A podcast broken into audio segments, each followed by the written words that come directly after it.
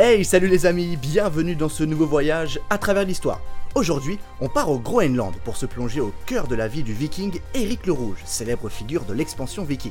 Il est notamment connu pour avoir fondé la première colonie européenne au Groenland, lui conférant une place importante dans l'histoire des vikings, qui est parfois déformée et finalement peu connue. Allez, direction le Groenland, c'est parti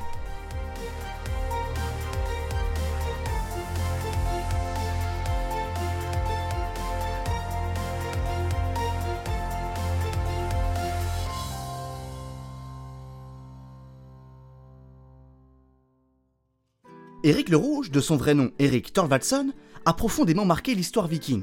Il n'est pas le premier à avoir découvert les terres groenlandaises, mais il est le premier à y avoir implanté des colonies d'une longévité remarquable. Sa capacité à dompter cette région du monde, connue évidemment pour son froid glacial, fait de lui un explorateur hors pair dont la légende se transmet de génération en génération. Surtout, cette propension à la découverte et à l'exploration semble être de famille, car son fils Leif Erikson serait le premier Européen à avoir découvert l'Amérique du Nord. Mais avant d'en arriver là, revenons un peu en arrière.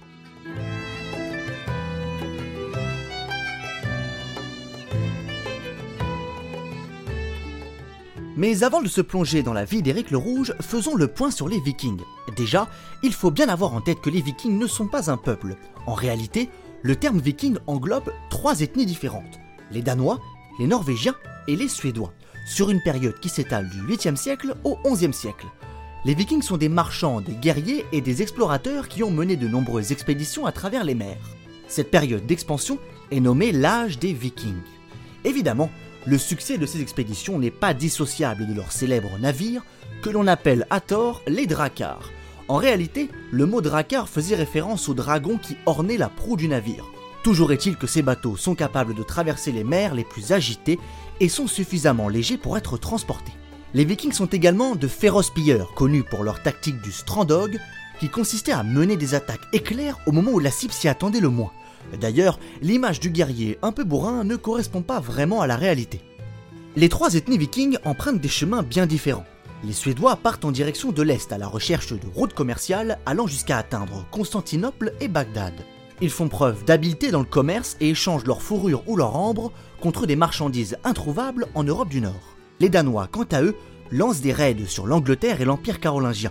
Tirant profit de la division de l'Angleterre, ils parviennent même à créer un véritable royaume surnommé Danlao. Les Norvégiens, eux, se distinguent des deux autres ethnies par leur découverte, notamment l'Islande et l'Amérique du Nord, bien avant Christophe Colomb. Parmi ces explorateurs norvégiens, un reste dans les mémoires pour ses exploits au Groenland, c'est là que l'on retrouve notre brave Éric le Rouge.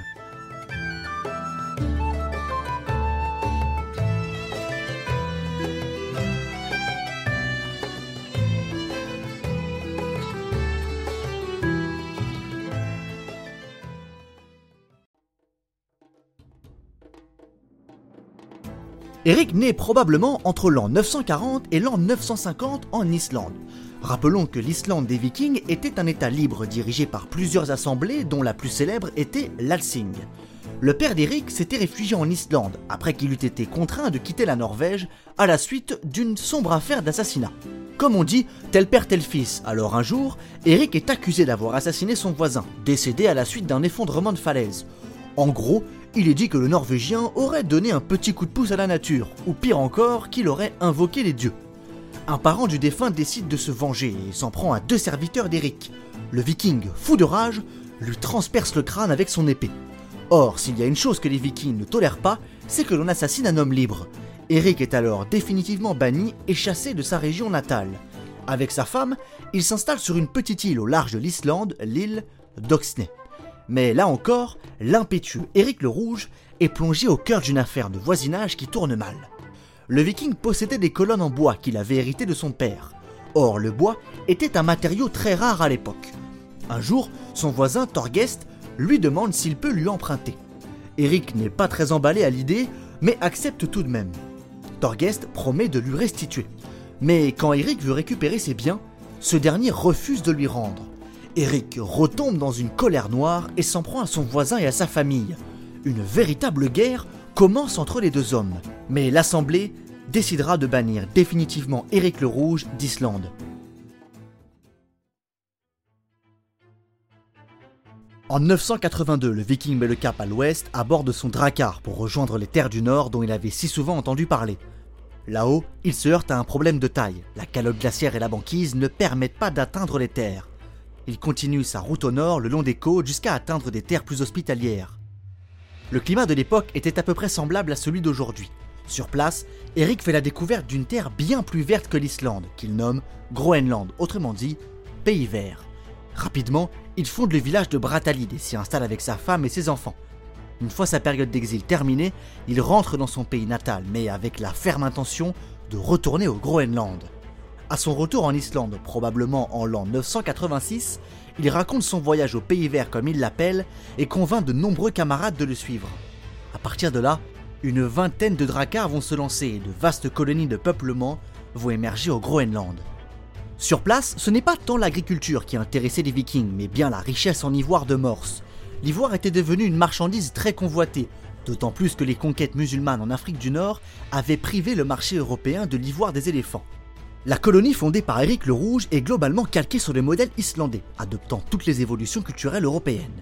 Les colons pratiquent l'élevage et, selon des recherches archéologiques, ils pratiquaient également la chasse aux rennes et aux phoques. Ils utilisent le bois des forêts pour leurs habitations, leurs bateaux et leurs feux. Tout cela a permis aux vikings norvégiens de commercer avec d'autres régions du monde et ainsi de prospérer pendant près de 5 siècles sur les terres groenlandaises. Les exploits d'Éric le Rouge inspirèrent d'autres explorateurs qui entreprirent des voyages au Groenland. C'est notamment le cas d'un dénommé Bjarni Erjolfsson.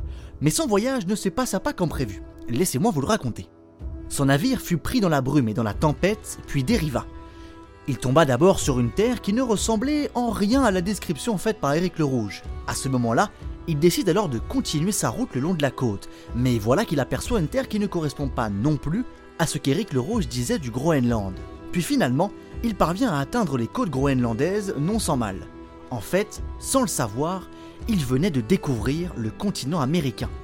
Arrivé au Groenland, il raconte son voyage et parle des terres qu'il a aperçues en chemin. Beaucoup lui reprochent de ne pas avoir tenté de les aborder. Et c'est là que le fils d'Éric le Rouge, Leif, entre en jeu.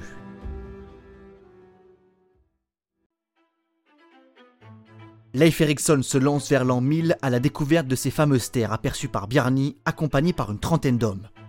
Il découvre d'abord une terre dominée par des glaciers qu'il nomme Eluland, qui veut dire pays des pierres plates.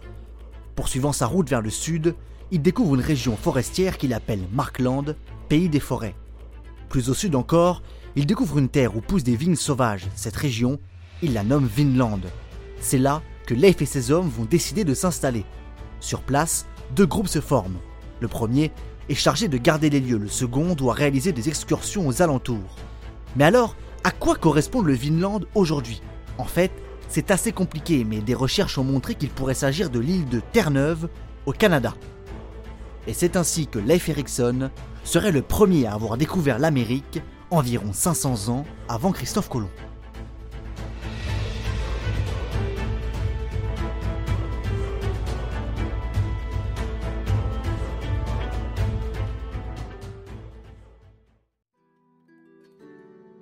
Tout cela est relaté dans un genre littéraire de l'Islande scandinave bien connu dont le sens est aujourd'hui souvent déformé, les sagas. Les sagas sont des récits historiques en prose. Concernant notre propos, deux sagas constituent des sources précieuses pour les historiens. La saga d'Éric le Rouge et la saga des Groenlandais. Mais alors, quelle est la valeur historique de ces sagas? Les récits sont évidemment à prendre avec des pincettes, car chez les vikings, la tradition orale était prédominante. Néanmoins, les écrivains des sagas ont véritablement cherché à relater la réalité de l'époque. Aujourd'hui, ce sont des sources importantes, d'autant plus qu'elles sont couplées à d'autres disciplines comme l'archéologie et la géologie qui permettent de retracer l'histoire des vikings.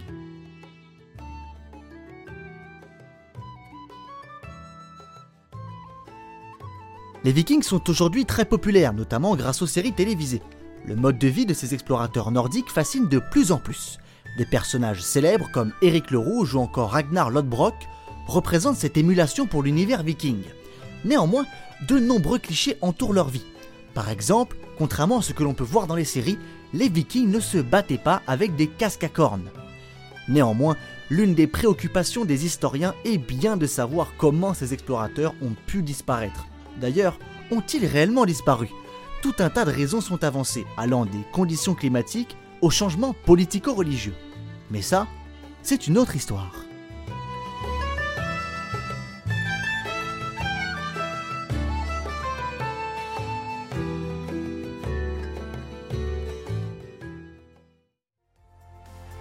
Quel voyage palpitant mes amis, j'espère que vous avez passé un agréable moment en ma compagnie. En tout cas pour moi ce fut un immense plaisir de faire ce beau voyage avec vous. Je vous invite à aller voir la page Instagram de l'émission à travers l'histoire. Vous pourrez y suivre toutes les actualités liées à l'émission et surtout envoyez-moi vos commentaires, vos retours, tout ce qui vous passe par la tête, j'y répondrai avec grand plaisir. Quant à moi je vous quitte et je vous dis à bientôt pour un prochain voyage à travers l'histoire.